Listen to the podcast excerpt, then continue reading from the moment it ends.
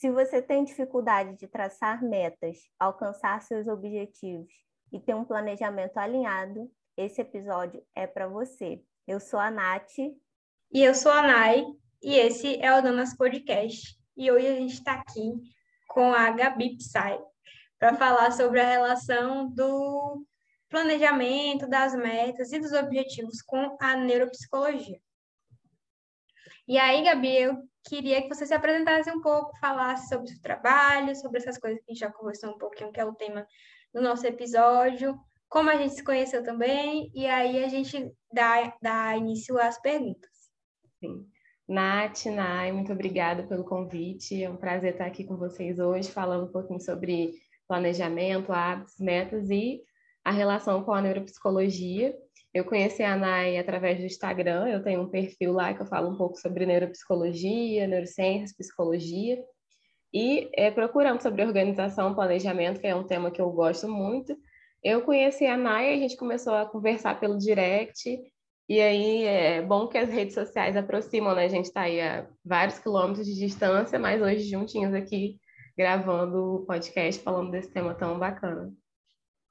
Verdade, a rede social tem essa, essa coisa aí, né, de aproximar as pessoas. Eu aqui tô de, de coadjuvante. Hoje o, o tema é mais voltado mesmo para a Nai, para Gabi. É Gabi, não é? Isso, é. Uhum. Olha eu. É, a gente até esqueci de falar, é, Gabriela, meu nome é Gabriela, né? Eu tenho 25 anos, é, me formei é, em psicologia pela Universidade Federal Fluminense aqui de Campos. Estou fazendo minha pós-graduação em neuropsicologia e neuropsicologia, neurociência foi um tema que eu sempre estudei ao longo da graduação. E agora estou podendo falar sobre isso nas redes sociais, né? Como a Nath estava falando. É bom que aproxima, né? Que a gente vai conhecendo outras pessoas e falando de neuropsicologia e de psicologia de uma maneira mais descomplicada, né, no cotidiano das pessoas, no nosso dia a dia. Sim, sim. É, me chamou bastante a atenção o seu perfil, como você trata sobre esse tema de uma forma mais descomplicada mesmo. E acho que tem super a ver com o que eu e a Nath falamos aqui, né? Principalmente planejamento e metas, objetivos e a capacidade que a gente tem de, de colocar essas coisas em prática e realizar mesmo, porque eu acho que tem super a ver com, a, com o nosso psicológico mesmo. Motivação, o que motiva, o que, o que faz com que a gente tenha energia e consiga ter foco para para botar os objetivos né, em prática, as metas, traçar essas metas, conseguir visualizar como que a gente vai fazer isso, encaixar cada coisinha no nosso espaço de planejamento, que é o que a gente sempre fala aqui. É, a gente chegou a falar sobre síndrome da impostora, sobre essa uhum. questão do que realmente motiva, como que a gente consegue ter essa é, visualizar esse objetivo lá na frente, porque é realmente muito difícil algumas vezes a gente pensar no objetivo de longo prazo e ver isso sendo realizado agora, ou fazer algo relacionado a esse objetivo de lá de 10 anos, agora, ah, não, então eu vou viver Sim. o que eu viver agora, que não importa o futuro. E a gente acaba que não relaciona isso de uma forma que que tenha, que tenha né, esse, essa, essa visão do, da, da neuropsicologia, neurociência, como que isso funciona mesmo. E que, no Sim. fundo, é a, a, a explicação do de algumas coisas a gente não consegue fazer, algumas coisas que a gente consegue fazer, uhum. as nossas reações, enfim. E é muito bom você falar isso, Nai, porque é, todos nós né, utilizamos as nossas funções executivas, mesmo que a gente não se dê conta né, racionalmente que a gente está ali usando o controle inibitório ou a flexibilidade mental, a não ser é, pessoas que têm alguma neurodiversidade, por exemplo, como o TDAH, que é o transtorno de déficit de atenção e hiperatividade. Então, essas pessoas elas têm neurobiologicamente um mau funcionamento das funções executivas, elas não desempenham da melhor forma. Então, elas vão ser mais impulsivas, mais desatentas, né? Mas é, com a neuropsicologia aí é possível né, montar um plano de reabilitação, montar um plano de estimulação para que elas possam utilizar as funções executivas da melhor forma, mesmo que geneticamente, biologicamente, né, elas tenham é, uma construção diferente das pessoas que não têm esse diagnóstico, por exemplo. Né? muito interessante essa visão é, de uma profissional né, da, da área de psicologia mesmo, porque às vezes a gente fala as coisas, mas assim, no, na nossa visão do achismo e da, da nossa percepção mesmo como pessoas leigas exatamente no assunto exatamente, né? Então tudo tem uma explicação realmente com uma pauta, né? Um respaldo ali de uma profissional. Eu acho que isso é muito importante até para quem escuta a gente que de repente tenha também algum algum desse, desses problemas, né? Hoje em dia muita gente tem tem falado mais abertamente, eu acho, sobre TDAH, falado, né, Sim. descoberto uhum. até o diagnóstico mesmo tardio e tudo mais, e aí procuro estudar mais sobre por que, que tem tal dificuldade. Então, eu acho que esse é um episódio, vai ser bem legal, assim, tratar dessa, desse tema com, com respaldo mesmo, né, da, é, da... é, muito bom isso mesmo, Nath, que você falou, porque essa autopercepção ali que a gente já faz, né, esse automonitoramento também faz parte das funções executivas. E como você falou, o diagnóstico tardio é, é uma realidade muito grande, né? As pessoas às vezes passam o longo da vida aí achando que são é, desajustadas, né, entre aspas, que estão que tem alguma, algum problema, que tem alguma coisa errada com elas, e às vezes não, é só o funcionamento dela é diferente do meu ou é diferente de alguma pessoa que não tem aquele diagnóstico. E aí, quando ela recebe o diagnóstico, tem esse suporte, né, para lidar ali e minimizar os prejuízos, né, os déficits causados por essa condição, ela pode aí ter uma vida com uma qualidade é, e desempenhar todas as habilidades dela da melhor forma. E o TDAH e o TEA, né, o autismo, são diagnósticos que muitas pessoas vêm descobrindo na fase adulta, realmente porque não tiveram acesso, né, por diversas questões, e que se sentiam, assim, é, fora né, do, do padrão da normalidade, né? E hoje em dia elas podem contar com esse auxílio da psicologia, da neurociência. E porque muitas vezes também a gente, a sociedade lida com, com o que é diferente de uma forma muito dura, né? A gente tem que Sim. seguir um padrão, então, se o padrão é da produtividade e da, dessa, dessa produtividade industrial, que a gente tem que trabalhar tantas horas, tem que render isso, e, e todo mundo tem que render igual. Então, por que, que você não está conseguindo se concentrar? Por que, que você está disperso? Ou se você se dispersa e tem uma falha, é criticado, e aí todo, as pessoas começam a desenvolver estratégias para que para reduzir a dispersão, para aumentar o foco, uhum. para não ser essa pessoa tão dispersa, tão não e, e, tem gente que sofre muito com, com essas questões principalmente Exatamente. do TDAH, e aí vai como camuflando os sintomas e acha Ia não. Falar exatamente isso, camuflando. Porque eu sou uma pessoa dispersa, porque eu sou uma pessoa desatenta e é, vai criando essa. E às vezes se torna uma pessoa organizada, uma pessoa extremamente metódica, porque uhum. para seguir esses passos aqui e para não para evitar essas, essas outras questões que a, a, a gente né, não, não, é, não aceita muito. Uhum. E eu estou falando isso porque eu tenho pesquisado bastante sobre o TDAH, principalmente depois que eu consegui, consegui, consegui ter acesso ao seu conteúdo, que a gente se encontrou. E porque há a suspeita que eu tenha TDAH, uhum. então, TDAH, Sim. E aí que eu vou percebendo como as outras pessoas também façam, fazem isso e como a gente julga certas coisas, né? Ah, você é muito disperso, sabe? Exato. Isso.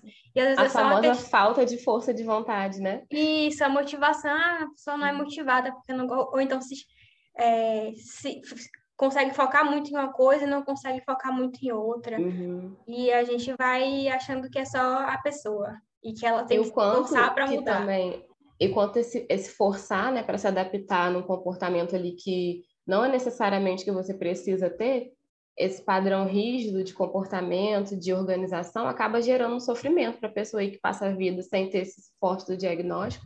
Porque uma coisa que eu também falei esses dias até lá no perfil é que ai, é, muita gente vê o diagnóstico como um rótulo, né, como uma caixa, mas o diagnóstico não vai definir a vida da pessoa, né? Ela vai dar ali um, um suporte, um norte, um respaldo para entender muitas vezes, cara, eu, eu sou assim, então não tem nada de errado comigo, né? A, a minha organização, a minha estrutura é, funciona desse jeito, e eu vou usar as estratégias para me adaptar, para desempenhar o meu melhor dentro daquilo que eu preciso fazer. E eu, eu ouvi um depoimento do, no documentário sobre TEA, né, e sobre as pessoas que descobriram autismo na vida adulta.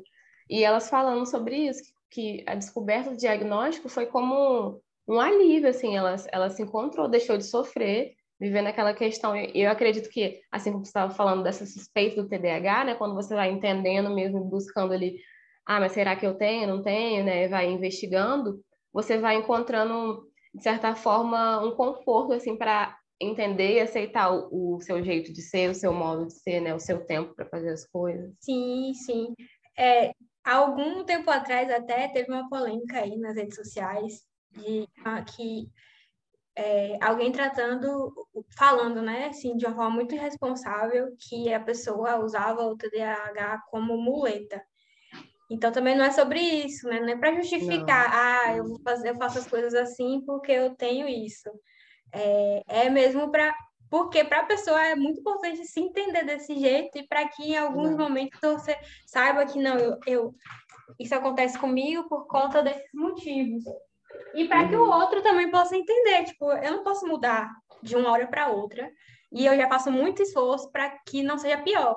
Então, seja compreensível. Exatamente, exatamente. Então, não e é aí, já... usar de mulher, exato. E aí, já que a gente está nessa, nessa conversa, eu queria que você explicasse um pouco o que são essas funções executivas. Sim, então, as funções executivas, elas fazem parte das habilidades cognitivas. Elas é um conjunto de habilidades cognitivas compõe as funções executivas.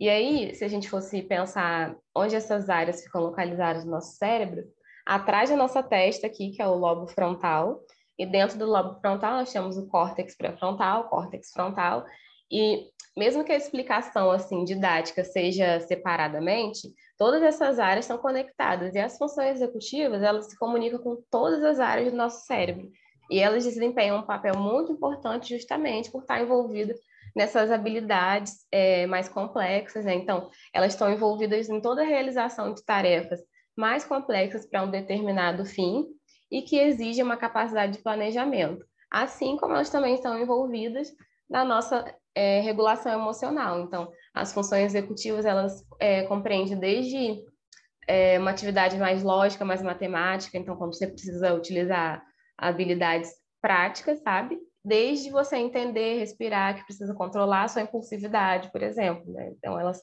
elas compõem aí uma, uma gama né, de habilidades cognitivas que são muito importantes para o nosso funcionamento no dia a dia, nas atividades de vida prática, de vida diária. E aí, já puxando o gancho, você falou sobre as habilidades cognitivas, só para a gente entender uhum. também, já que todo mundo aqui não é lei. Fala um pouquinho sobre isso. E habilidades cognitivas, as funções executivas são habilidades cognitivas. Parece meio confuso, mas é como uhum. se as habilidades cognitivas fossem toda essa parte que está envolvida no nosso comportamento, no nosso pensamento, e dentro das habilidades cognitivas, nós temos as, as categorias, e as funções executivas compõem uma categoria das funções cognitivas. Certo. E aí, é, o que essas habilidades cognitivas e as funções executivas, elas têm a ver, né? Qual é a relação delas com essa nossa capacidade de é, definir e executar metas, objetivos e o planejamento em si? Sim, é, as, a, o planejamento, né, como eu falei, é uma função executiva, e antes eu vou só falar de, de algumas outras para a gente entender né, como elas estão envolvidas né, nessa capacidade de planejamento, de conquistar um objetivo, né, das nossas metas, dos nossos hábitos. Quando a gente pensa, por exemplo, é, no, a gente sempre pensa no objetivo final, por exemplo. Ah, eu quero correr uma maratona em junho de 2022. E aí, o que, que a gente tem que pensar? Utilizar as funções executivas antes para planejar o caminho até chegar essa maratona em junho de 2022. Então, o que, que você tem que fazer em relação à organização, a, ao tempo e à parte financeira, né? Você tem que pensar nessas três categorias. Eu até botei um exemplo aqui que minha professora ela fala muito sobre isso, que as funções executivas elas não são uma corrida, elas são uma caminhada. Né? Não adianta você querer chegar só no objetivo final, você tem que construir todo o caminho para conquistar esse objetivo. E aí o que, que você tem que pensar? É, qual é o tempo que eu tenho para realizar, por exemplo, atividade, o treino de corrida ou o treino de caminhada, se eu não sou uma pessoa que tem esse hábito, até chegar e conseguir correr essa maratona em junho. Né? Então, se a gente está em abril, por exemplo, eu tenho quantos dias para me organizar até lá? E aí eu tenho que pensar quantas vezes na semana eu vou fazer esse treino de caminhada ou de corrida, é, se eu vou precisar comprar um tênis novo ou o que eu tenho vai servir, se eu vou precisar é, guardar um dinheiro, por exemplo, para pagar a inscrição dessa maratona, se eu vou precisar treinar na rua ou treinar numa academia fechada, quantas vezes na semana eu vou treinar? E pensar isso tudo, né, que é uma esse objetivo, ele vai ser uma novidade dentro da sua rotina, né, esse exemplo que a gente está usando aqui da maratona. Eu tenho que pensar nisso tudo com as atividades que eu já faço, porque, por exemplo, eu não posso deixar de cumprir uma atividade que eu já tinha, se era assistir aula segunda-feira, sete da manhã, para poder botar a corrida, o treino e a caminhada nesse horário, entendeu? Eu tenho que adequar de acordo com a rotina que eu já tenho.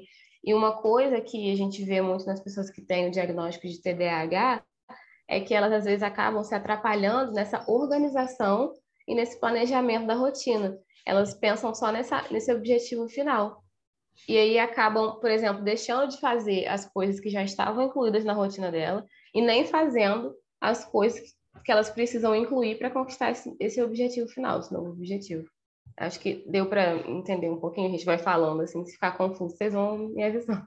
Eu entendi. Eu acho, eu até queria fazer uma, uma pergunta aqui. Uhum. É, na, na área de finanças, a gente usa muito aquele método SMART para criar metas. Sim. E uhum. eu acho que tem uma relação com isso que Total, você falou, né? Porque uhum. não é só pensar no objetivo, é realmente criar ali todo aquele aquele aquele passo a passo para realmente conseguir alcançar Exatamente. esse objetivo final, né, dentro das metas. Exatamente, essa técnica Smart, né, esse plano Smart também é muito tem muita relação com as funções executivas, porque você tem que pensar numa estratégia eficaz, pensando em vários componentes para conquistar aquele objetivo final da corrida ou para você juntar um dinheiro até um determinado mês que você pensou. Eu não sei se vocês conhecem assim muito. Sempre começo do ano, final do ano, muita gente começa a compartilhar. Ah, se você juntar dois reais por mês, aí você vai aumentando, você vai ter, sei lá, 10 mil no final do mês. E é, muita gente acaba não dando conta de fazer isso, né? E tem as questões sociais, né? Que com essa inflação tá difícil, né? conseguir se organizar financeiramente, mas porque ela, ela tá pensando no 10 mil, tipo assim, caraca, com dois reais, primeiro de janeiro, vou ter 10 mil, dia 31 de dezembro, mas ela não pensou, tipo, como ela vai ter, o que, ela vai ter que fazer ao longo dos outros dias, né, dos outros meses, para conquistar aquele, aquela quantia, né? Então, tem tudo a ver com essa capacidade de organizar as nossas ações, os nossos comportamentos e pensamentos, desde o momento presente até o futuro, né? É, é um, o planejamento, as ações executivas tem tudo a ver com organização de vida, assim, sabe?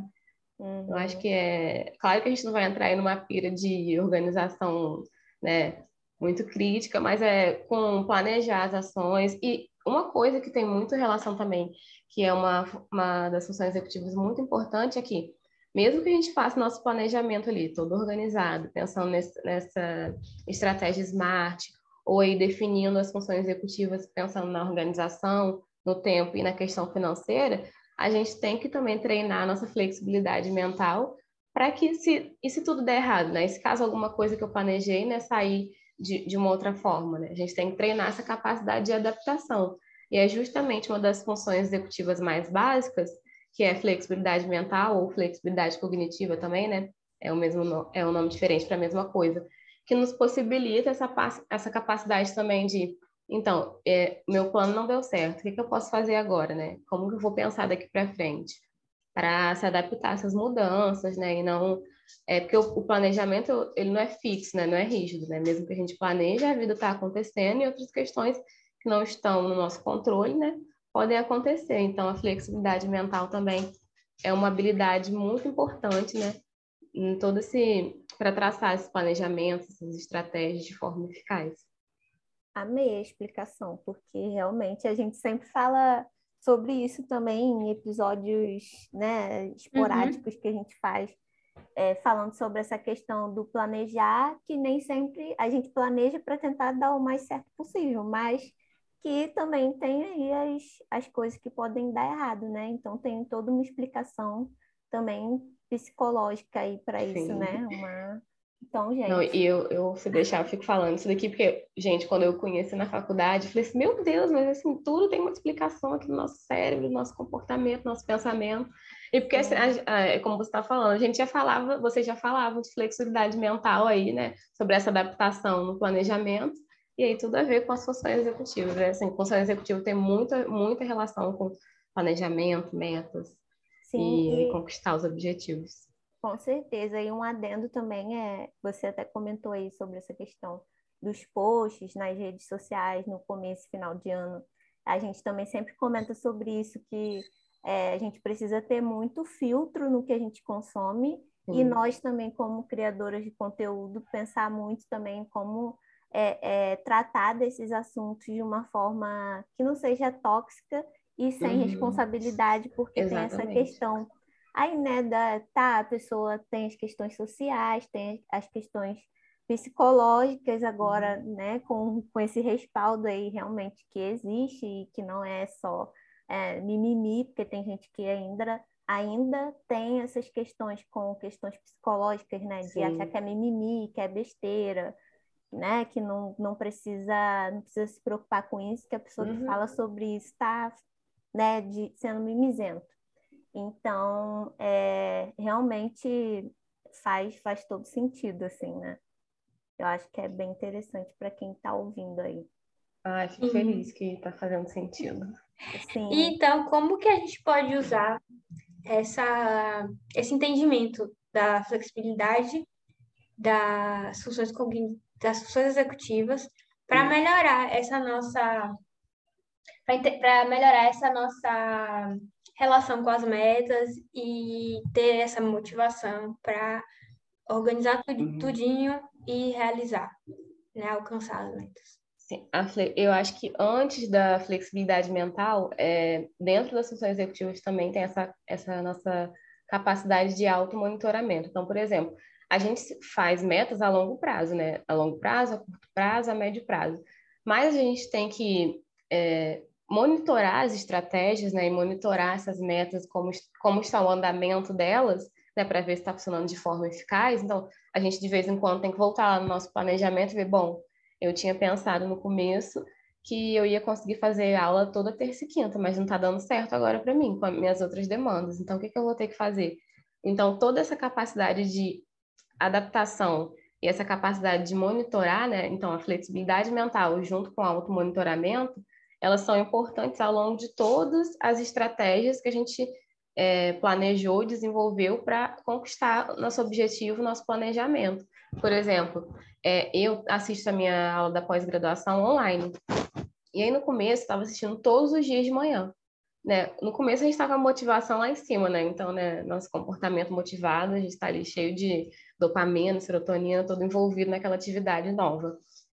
Só que aí, com, ao longo da, das outras coisas que eu tinha que fazer, da rotina, tipo, eu faço os conteúdos lá para o Instagram, eu gravo, edito, faço os posts. E eu falei assim, cara, tô ficando muito cansada, muito cansada, não tá dando certo. Aí eu falei assim, vou tentar dividir em blocos durante o dia e não, não vou assistir todos os dias da semana, porque tá me cansando demais. E também porque eu assisti os assuntos da pós e depois pesquisava outros artigos para falar de coisas no Instagram, né? Porque a gente também fala sobre um conteúdo ele baseado na ciência, né? Procura, mas de uma forma mais clara, né? Para não ficar aquele, aquela página muito conteudista, ali, muito técnica, né? De um assunto que ninguém está entendendo as palavras que a gente está usando. E eu falei assim, não, eu tenho que é, desenvolver outro planejamento, né? Eu tenho que utilizar outra estratégia.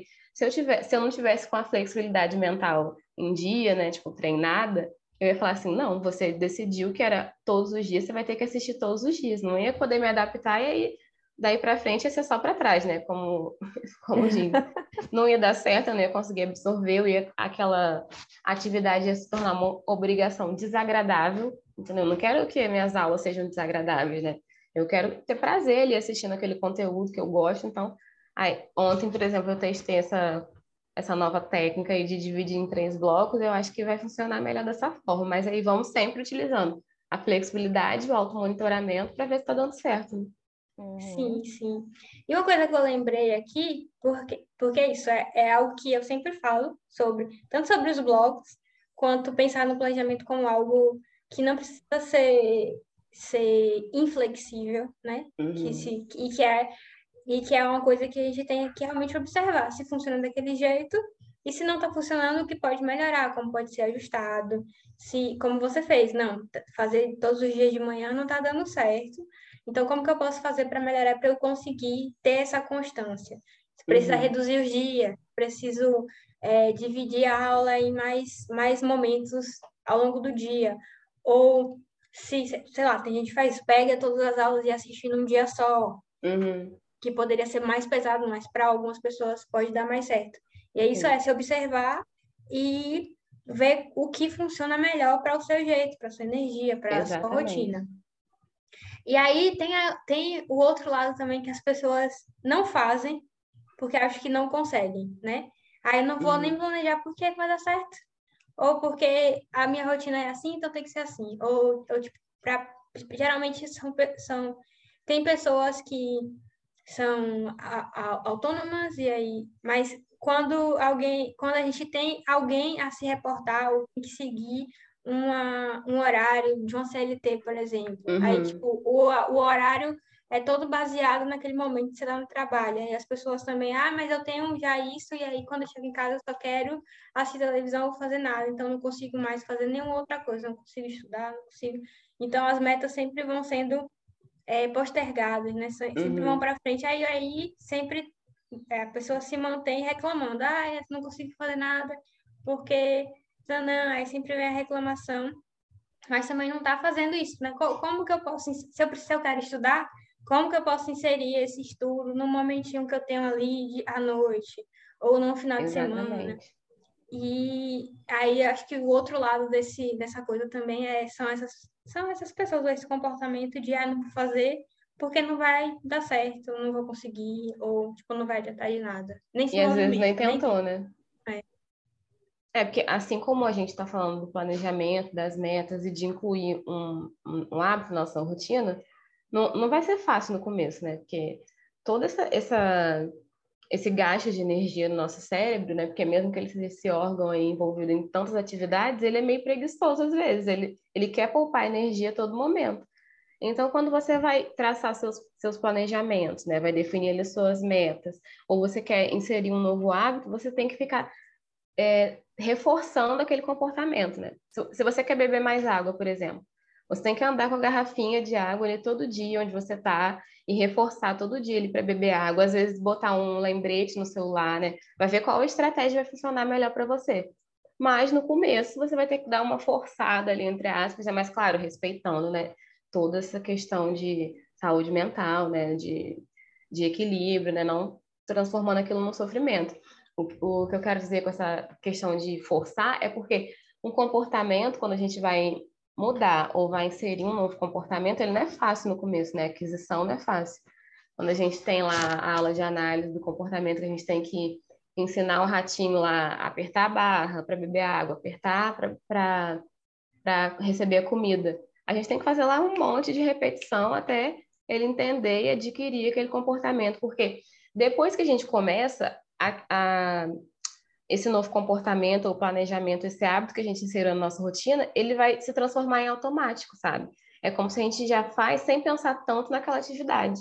Aquela tarefa começa a ficar mais automática. Então, por exemplo, se você tinha a meta de beber 4 litros de água por dia, antes você tinha que ficar contando os copos e aí quase ficava passando mal, ai, tô bebendo muita água, não aguento mais. Depois, quando você vai fazer lá seu auto-monitoramento, você tá vendo que você tá bebendo até mais do que você tinha planejado no começo porque aquele comportamento já vai ficando mais naturalizado né, dentro daí da, do, da sua, do seu, ai, como se fosse um, um, repertório, né, dentro do seu repertório, essa palavra que eu queria lembrar, dentro do repertório ali dos seus comportamentos. Então, no começo, realmente, a gente vai ter que ver, por exemplo, ah, eu chego do trabalho é, 18 horas, eu posso tirar 30 minutos ali para poder chegar, descansar, tomar meu banho, comer alguma coisa, e eu vou para um ambiente que eu já deixo preparado, ou que eu prepare esse ambiente com menos de distrações possíveis, e vou fazer essa atividade que eu quero, porque geralmente as pessoas às vezes querem muito uma coisa, mas aí como elas só pensam é, no final, no sabe, no resultado, elas não pensam no caminho que elas vão ter que fazer para conquistar aquela coisa, é, é o que a gente estava falando também de motivação. Antes, mesmo que você tenha muita motivação para fazer aquilo, talvez quando você não pensa, não planeja esse caminho, aí você fica, ai, nem vou tentar que não vai dar certo, sabe? Ai, ou tenta um dia e não dá certo, ixi, melhor largar para lá, não, não tá dando. Sabe uma coisa que eu não sei se vocês é, passaram por isso no, na pandemia, né? Essa questão da produtividade, né? todo mundo falou, ah, vamos aproveitar que a gente está em casa, né, com várias aspas, para poder fazer vários cursos, começar, né? Aí começou vários é, gente fazendo promoção de curso, curso gratuito. Eu mesma, eu adoro ma maquiagem, adoro essas coisas de maquiagem. Então eu falei assim, nossa, eu vou me inscrever em vários, eu vou aprender a maquiar muito bem. Gente, eu não fiz nenhum, nenhum que eu me inscrevi de maquiagem, eu fiz. E aí o que aconteceu? Ficou lotando o meu e-mail, eu tive que cancelar a inscrição, sabe? Quando você, aqueles e-mails automáticos. Eu, ai, tá vendo? Tipo, eu tinha muita energia para fazer aquilo no começo, mas assim, planejei de uma forma toda totalmente, né? É, sem utiliza, é. E também, gente, naquele momento da pandemia, né, a gente só queria ficar bem em casa em segurança, né? Ninguém queria Sim. pensar em sair com um diploma de Harvard, sabe? Sair com 15 diplomas especialista em alguma coisa. A gente queria viver, né? Tá aqui hoje podendo conversar sobre isso. Uhum. Teve é, muito é... esse movimento mesmo. Fala, né? É, aí que vê essa coisa aí da, da rede social também, né? O pessoal falando muito sobre aquilo, aí parece que é, dizem que é o FOMO, né? Para uhum. você com aquela sensação de ficar de fora, todo mundo. Não, estou fazendo aqui mil, mil cursos, estou sendo super produtivo. Então, a pessoa ali assistindo, aproveitar. acabou é, consumindo muito mais rede social também. Eu, Sim. pelo menos, tive esse comportamento. E aí a gente depois né, vai, vai se adaptando e vendo o que, que a gente fez de tão errado ali na, na época da pandemia. Mas uhum. teve isso aí, então a gente via aquilo ali, né? Não, meu Deus, preciso fazer mil cursos para aproveitar isso aí, né? Estou sendo é, é, completamente inútil. Exatamente, esse sentimento de inutilidade e de não só você tá procrastinando. e uma coisa que eu estava conversando com uma amiga ontem, que também, enfim, né, tem tudo a ver com função executiva. A gente estava conversando sobre procrastinação e eu falei com ela que eu estava com a percepção que as pessoas estavam tendo muito mais dificuldade agora na questão de organização, planejamento e reduzir esses comportamentos de procrastinação nesse retorno presencial, né? Que agora as coisas estão retomando, as atividades estão retomando. Então, é diferente quando a gente organiza a nossa rotina para online, né? A gente aí dois anos né, nessa, nessa rotina, mesmo para quem não era acostumado, a gente se adaptou rapidamente, né? Tivemos que nos adaptar. Mas agora parece que, tipo assim, meu Deus, tinha tanta coisa para fazer assim na faculdade, eu, eu não sabia, sabe? Para quem começou no online, eles estão tendo assim. Cara, era tanta aula assim que a gente é, a gente estava comentando sobre isso, sobre como diminuir a procrastinação, né? Como estão sentindo que não estão conseguindo se organizar, se planejar nesse retorno. Aí eu, a gente estava pensando, ah, tem vários motivos, né? A gente pode ver a questão da autorregulação, aí se tem alguma questão emocional que está interferindo essa dificuldade de planejamento, organização. Se pode ser uma questão de funções executivas, e aí você não está utilizando da melhor forma, não está desempenhando a sua melhor capacidade cognitiva, e pode ser uma questão também de é, hábitos de saúde, porque mesmo que a gente fale assim, ah, pratica atividade física, faz bem para sua saúde mental, tem muita gente que acha que é história, né? Mas não, realmente, atividade física ajuda muito para a nossa saúde mental.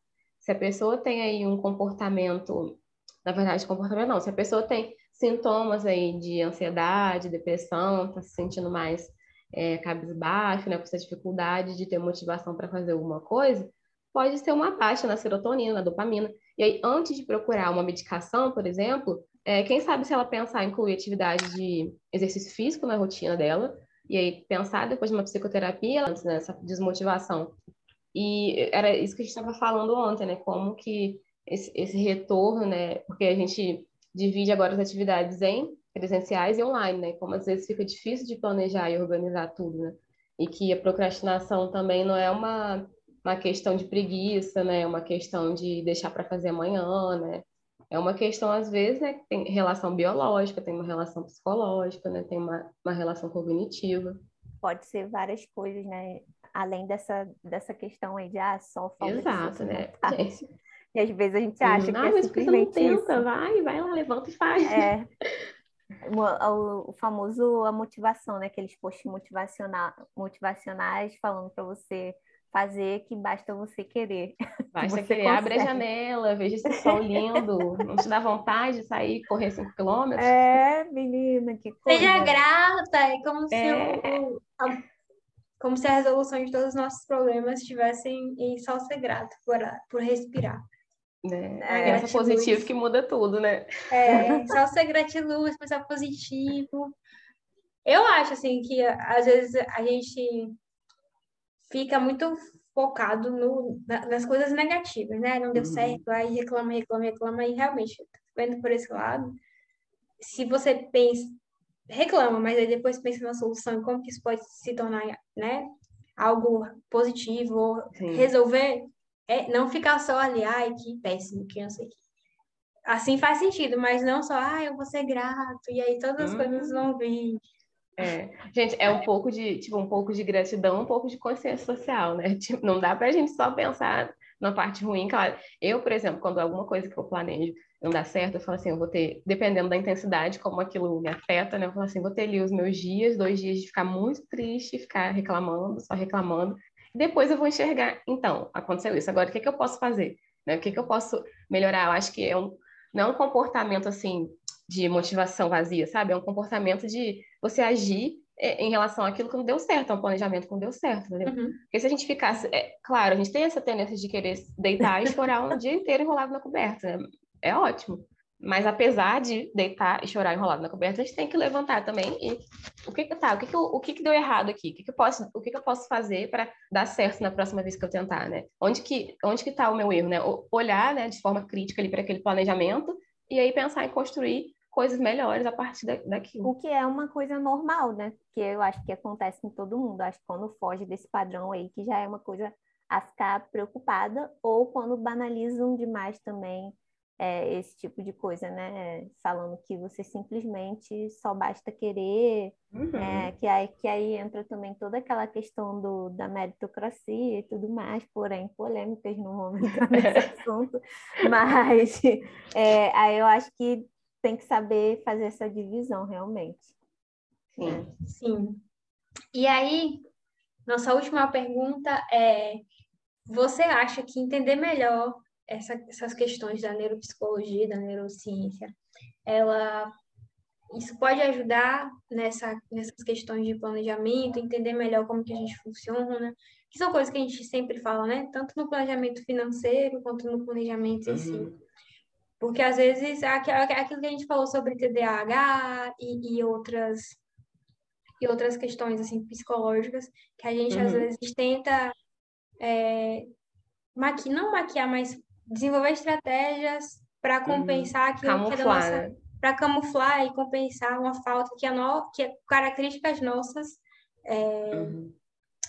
refletem né, para o externo, que não são às vezes muito aceitas, enfim. É, você acha que isso é, pode nos ajudar nessa, nessa, nessa rotina, nesse dia a dia da, das metas, objetivos, planejamento, e até na própria rotina mesmo? Com certeza, né? Eu acho que deu para ver que eu sou apaixonada aí por uhum. neuropsicologia e funções executivas. E é como se a gente, sabe quando a gente tem a oportunidade de desempenhar toda a nossa habilidade da melhor forma, sabe? De dar o nosso, de a gente tem as estratégias para utilizar a nossa capacidade máxima. Então, por que que a gente não vai utilizar, né? Se a gente não uhum. quer que os nossos planos funcionem da melhor forma, né? A gente consiga conquistar nossas metas que a gente consiga aí planejar a nossa vida financeira, né, organizar, tipo, não dá para a gente pensar na viagem de Maldivas e aí não juntar dinheiro, nos planejar para isso, né? Então, com certeza, a neuropsicologia ela pode nos ajudar a desempenhar todas as nossas habilidades da melhor forma possível. E aí, como a gente falou dessas questões, né, de que tem algum diagnóstico psicológico, ela nos ajuda ainda na aceitação, tipo assim, você aceitar que a sua composição biológica, genética, cognitiva é diferente. Então, você vai ter um tempo diferente do outro para fazer a mesma atividade que talvez ele faria em 10. E isso não é bom nem ruim, né? 10 é o tempo dele, 25 é o seu, e vocês vão finalizar a tarefa. Você entender que vai ser mais difícil, por exemplo, você controlar os seus impulsos, né? Uma questão de TDAH tem muita impulsividade, né? O controle inibitório é muito deficitário nessa condição. Então você vai ver assim, ah, o que, que eu posso utilizar de estratégia quando eu estou vendo que eu tô, minha impulsividade está muito alta, sabe? O que, que eu posso é, utilizar para não focar só na impulsividade, reduzir esse comportamento e utilizar outra estratégia para é, compensar nessa impulsividade. E aí tem tudo a ver também com a resolução de problemas, né, que compõem as funções executivas. Você unir aí é, os pensamentos, os conceitos para agir, né, para chegar a uma resposta final. E como a gente está falando de construir metas e estratégias em um planejamento eficaz, isso tem relação direta com a neuropsicologia, com as funções executivas e com o plano né, de estimulação, de reabilitação. E muito do que eu gosto da neuropsicologia também é que, mesmo que a gente está falando aqui da parte né, da definindo aí cada habilidade cognitiva, a gente vai pensar num plano que funciona para cada pessoa. Então, o mesmo plano que eu fizer, por exemplo, para a Nath, não vai ser o mesmo da Nai, entendeu? Mesmo que a gente tenha o, o objetivo final em comum, porque tem, tem relação com alguma questão diagnóstica, ou relação com o tempo, ou relação com como aquelas metas e aquelas estratégias vão funcionar da melhor forma para você. Então, é muito individualizado essa questão. Por isso que automonitoramento, e aí a gente. É, é tudo que faz parte também do autoconhecimento, né, gente? Ali ficar fazendo essa revisão das nossas estratégias, revisão do nosso planejamento, né, vendo se está funcionando da melhor forma, da forma eficaz, é, faz com que a gente construa as, as próximas metas e os, os, próximos planejamentos de uma maneira mais eficaz ainda. Tipo, é, vamos supor, você fez um planejamento baseado nas funções executivas, mas alguma coisa ali ou outra é, não deu tão certo quanto você imaginava. Da próxima vez, você, pelo automonitoramento, por todo esse aprendizado, né? Porque é como se a gente fosse aprendendo, dividindo em mini metas e ali vendo o que funciona e o que não funciona. Então, o que não funciona, você já sabe que você não vai usar da próxima vez. Então, assim, neuropsicologia, é, quando eu entrei na faculdade, eu falava assim, meu Deus, isso deve ser muito difícil. Mas, não que eu, eu acho super fácil, mas eu acho que tem tanta relação com a nossa, nosso dia a dia, nossas atividades do cotidiano, e que às vezes a gente só não sabe, entendeu? Que é o que a gente estava conversando. Olha quanta coisa a gente já fazia, né?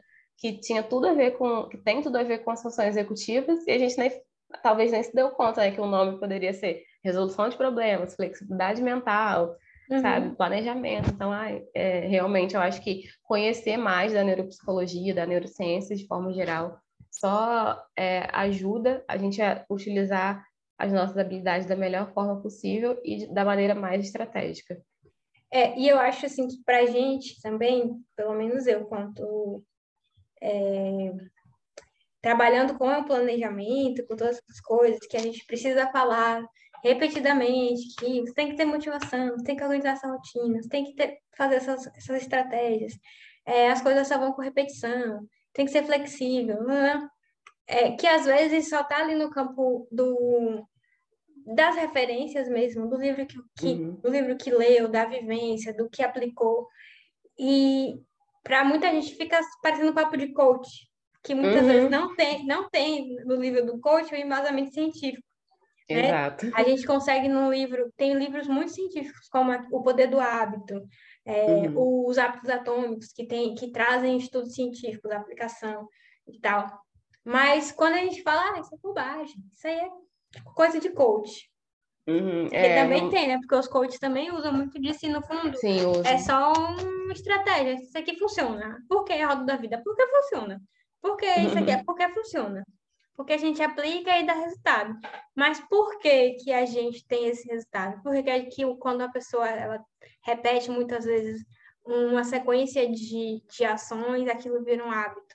Porque uhum. para você é mais difícil fazer isso de manhã e é mais fácil fazer à tarde. Porque que às vezes a gente tem uma impossível, né? É, reage, é, tem, tem, é impossível em relação a alguma coisa e não é a outra. Sim. Então, a gente trazer essa discussão com essa sua visão da ciência mesmo, né? Da, da psicologia, da neuropsicologia, da neurociência, eu acho importante para a gente trazer que essa essa, esse lado de que essas coisas que a gente sempre fala, ah, vamos, vamos pensar numa meta que seja smart, né? Atingível, uhum. que você consiga ver, que, que seja, ela possa ser quebrada. Por que, que isso faz sentido? Não é só porque eu estou falando, não é só porque a Nath está falando, não é só porque está no livro. É porque tem um fundo é, científico que foi estudado, comprovado, Exatamente. e que isso está sendo é, muitas vezes repetido, simplesmente uhum. pela repetição, só porque alguém falou e eu achei bonitinho, ou, e porque dá certo. Mas, assim, às vezes é, a gente precisa trazer é, essas discussões para a gente ver que faz sentido. Não é do nada que as coisas acontecem, não é do nada que é. a gente começa a, a, passar esse conhecimento, né? É, entender de onde surgiu, qual a relação do nosso comportamento, do nosso pensamento, né? das nossas ações, a parte é, química, biológica envolvida ali naquele comportamento. E o que eu vejo que nas redes sociais a neurociência também tem crescido muito, né? Tem muitos perfis que falam sobre neurociência no dia a dia e, e neuropsicologia, é porque eu acho é, que dão uma explicação, como, como você falou, né? Dão uma explicação do porquê aquilo acontece, né? Quais são as áreas cerebrais envolvidas naquele comportamento e o quão complexo é a gente é, introduzir um hábito na nossa rotina, né? Não é só eu vou fazer Ai, por exemplo, o milagre da manhã, né? Ficou muito disseminado nessa. E, gente, depois algumas pessoas foram percebendo que aquilo não funcionava para elas, porque para alguém pode realmente funcionar acordar às 5 da manhã e aí fazer as coisas que estão envolvidas lá, que eu não conheço muito sobre o milagre da manhã, mas o que a, a psicologia, a neuropsicologia vai propor é que ó, a estrutura cerebral é assim, mas como é de cada indivíduo, né? Como que funciona para cada pessoa, né? O que, uhum. que vai ser uhum. melhor para o que vai ser melhor para mim, não vai ser o que vai ser melhor para a Nai e nem para a Nath, né? É ver, utilizar os conhecimentos é, da neurociência, da neuropsicologia, mas aplicar, né, para a melhor forma para a sua vida, né, e como aquilo funciona. É, eu acho que esse é o pulo do gato, é. né? Porque é, eu acho que acontece uma coisa assim que o pessoal fala de forma muito generalista e até na parte financeira também. É, você falou, né? Ah, às vezes a pessoa tem um tempo ali é, de, sei lá, 10 anos para tal coisa e uma outra de 5 anos para, sei lá, um, juntar um dinheiro para uma viagem maior, por exemplo. E aí entra todas as outras coisas, além dessas explicações que você deu, né? Aí tem essas questões também sociais, né? A pessoa, de repente, não tem aquela renda que a outra vai ter.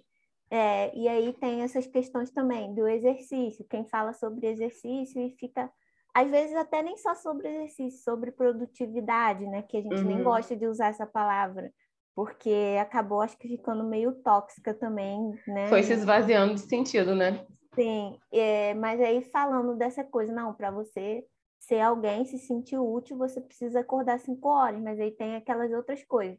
Ah, se a pessoa dorme muito tarde, se a pessoa tem aquela coisa do é, círculo circadiano, não é isso? isso uhum, alterado. É, uhum. e, então, assim, né, tem que realmente ter esse senso crítico e eu acho importante, com certeza, ter essa explicação científica, mas também a gente ter esse senso crítico de ver, não, faz sentido para mim, faz sentido isso. na minha rotina, faz uhum. sentido, né, para para mim mesmo, no, no, que eu no que eu vivo, na minha na minha realidade. Então, acho que é, é, o pulo do gato e o maior resumo desse episódio também é isso, né? É isso. É, fechando as, todas essas coisas que a gente disse, eu acho que é realmente a gente ver se faz sentido, começando por essa coisa de, ah, eu vou acordar cedo porque o livro disse que o, é, acordar às 5 da manhã é um milagre. Né? Uhum. Né? É um milagre e muita gente faz isso e é produtivo e fica milionário e não sei o quê. Aí tem aquela pessoa que fala de finanças que falou que é ótimo acordar 5 da manhã ou 4 da manhã, porque não, não. Mas isso faz sentido para você? Não é nem, aí às vezes não é nem só pela questão de, ah, eu, a que horas eu durmo, mas faz sentido para você acordar 5 da manhã, você vai fazer o quê com o seu tempo? Uhum. Ou por que você vai fazer isso? Só porque as pessoas estão dizendo que é bom? É, encaixa no seu jeito de ser ou nas coisas que você precisa fazer. Às vezes você não precisa acordar 5 da manhã para fazer tudo o que você precisa. Pode acordar sete e meia e fazer super sentido. Pode acordar 10 horas, pode acordar 11 da manhã. É, e todas essas coisas também faz sentido você querer fazer a sua seus hábitos acontecerem dessa forma porque outra pessoa faz dessa forma ou você olha para você suas funções cognitivas, como é que você executa suas tarefas, essa coisa do, cir do ciclo circadiano, como é que você funciona, a sua energia flui ao longo do dia como. E aí a gente vai uhum. falando sobre essas coisas e repetindo e repetindo, e entender que isso tem muita relação com a nossa biologia, com, com a nossa psicologia, é, faz, faz com que a gente deixe de estar tá só no, não, mas é assim. E de sofrer também, quando você precisa ser flexível com uma forma. Então, todo mundo está fazendo dessa, desse jeito, ou, ou as pessoas do meu trabalho são super produtivas dessa maneira, mas eu não sou. Então eu estou errada. Eu tenho que me eu tenho que me encaixar nesse padrão, nessa cultura.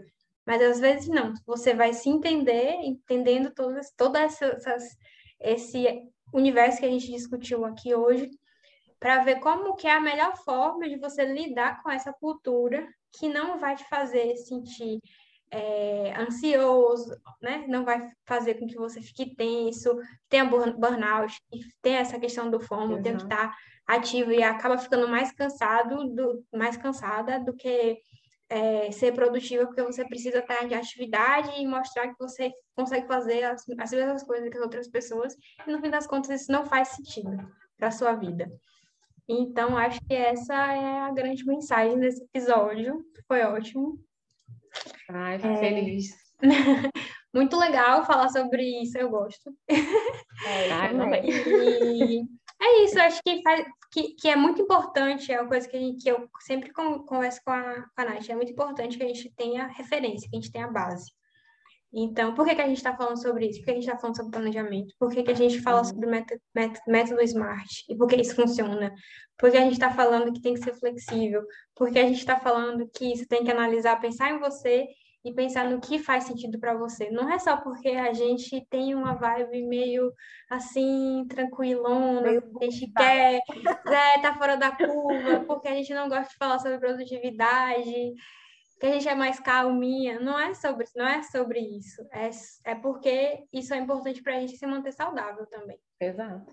É, e é isso. Obrigada, Gabi, por ter topado. Ah, eu que agradeço o convite. Amei, amei, gente. É, me convidem mais, adoro falar de neuropsicologia. ah, a gente convida, com certeza. Vamos pensar no outro tema para a gente vir Ai, discutir. Vamos. Agradeço por você ter separado esse tempinho para estar com a gente.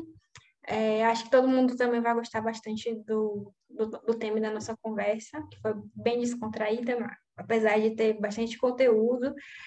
É, fale sobre suas redes sociais. Gente, então quem quiser me acompanhar lá, estou no Instagram, arroba Gabi Souza Psi. Então, quem quiser me seguir lá para falar sobre neuropsicologia. Você também tem um podcast, né? Tenho também um podcast. Ele está meio aposentado, que eu tenho que me organizar nas gravações, mas o último episódio foi sobre por que sentimos inveja, né? E que, quais são as estruturas cerebrais envolvidas nesse sentimento da inveja. É, que é a Neuropsia Explica, tá lá no Spotify, então também quem quiser procurar lá. Que legal. E obrigada a todo mundo que assistiu até aqui. A quer falar alguma coisa ainda? Quero, quero agradecer a Gabi também por aceitar o convite. E eu ia falar justamente disso, né? Que já ia passando batido aí sobre o podcast. Então, escutem também o podcast dela, que é muito legal. Eu andei ouvindo aí também. Eu achei bem interessante os temas. E ela é uma psicóloga que fala de uma forma com base, mas é, de forma descontraída também. Então, eu acho que isso é muito importante, porque não adianta a gente ter uma base mas falar não é não fosse falando é falando para um outro profissional. Então eu acho bem legal essa essa abordagem dela. Então muito obrigado mais uma vez Gabi por ter aceitado o nosso convite. Com certeza foi um episódio maravilhoso. E espero Ai, que você participe de outros aí com a gente que com certeza vai agregar muito aí na nossa ideia no podcast justamente essa também de trazer outras profissionais com outras expertise, né, que falem com base maior, né? Por exemplo, a gente já falou aqui que a gente fala sobre isso, planejamento financeiro, planejamento de vida, né, a no caso. E, mas só que a gente não tem essa base, né, uma psicóloga, então é muito importante para a gente ter, ter essa, essa fala sua aqui nesse episódio. Então, muito obrigada. Então, gente, sigam ela lá nas redes sociais, no podcast também dela. E muito obrigada. Ai, obrigada. E até a próxima. até a próxima.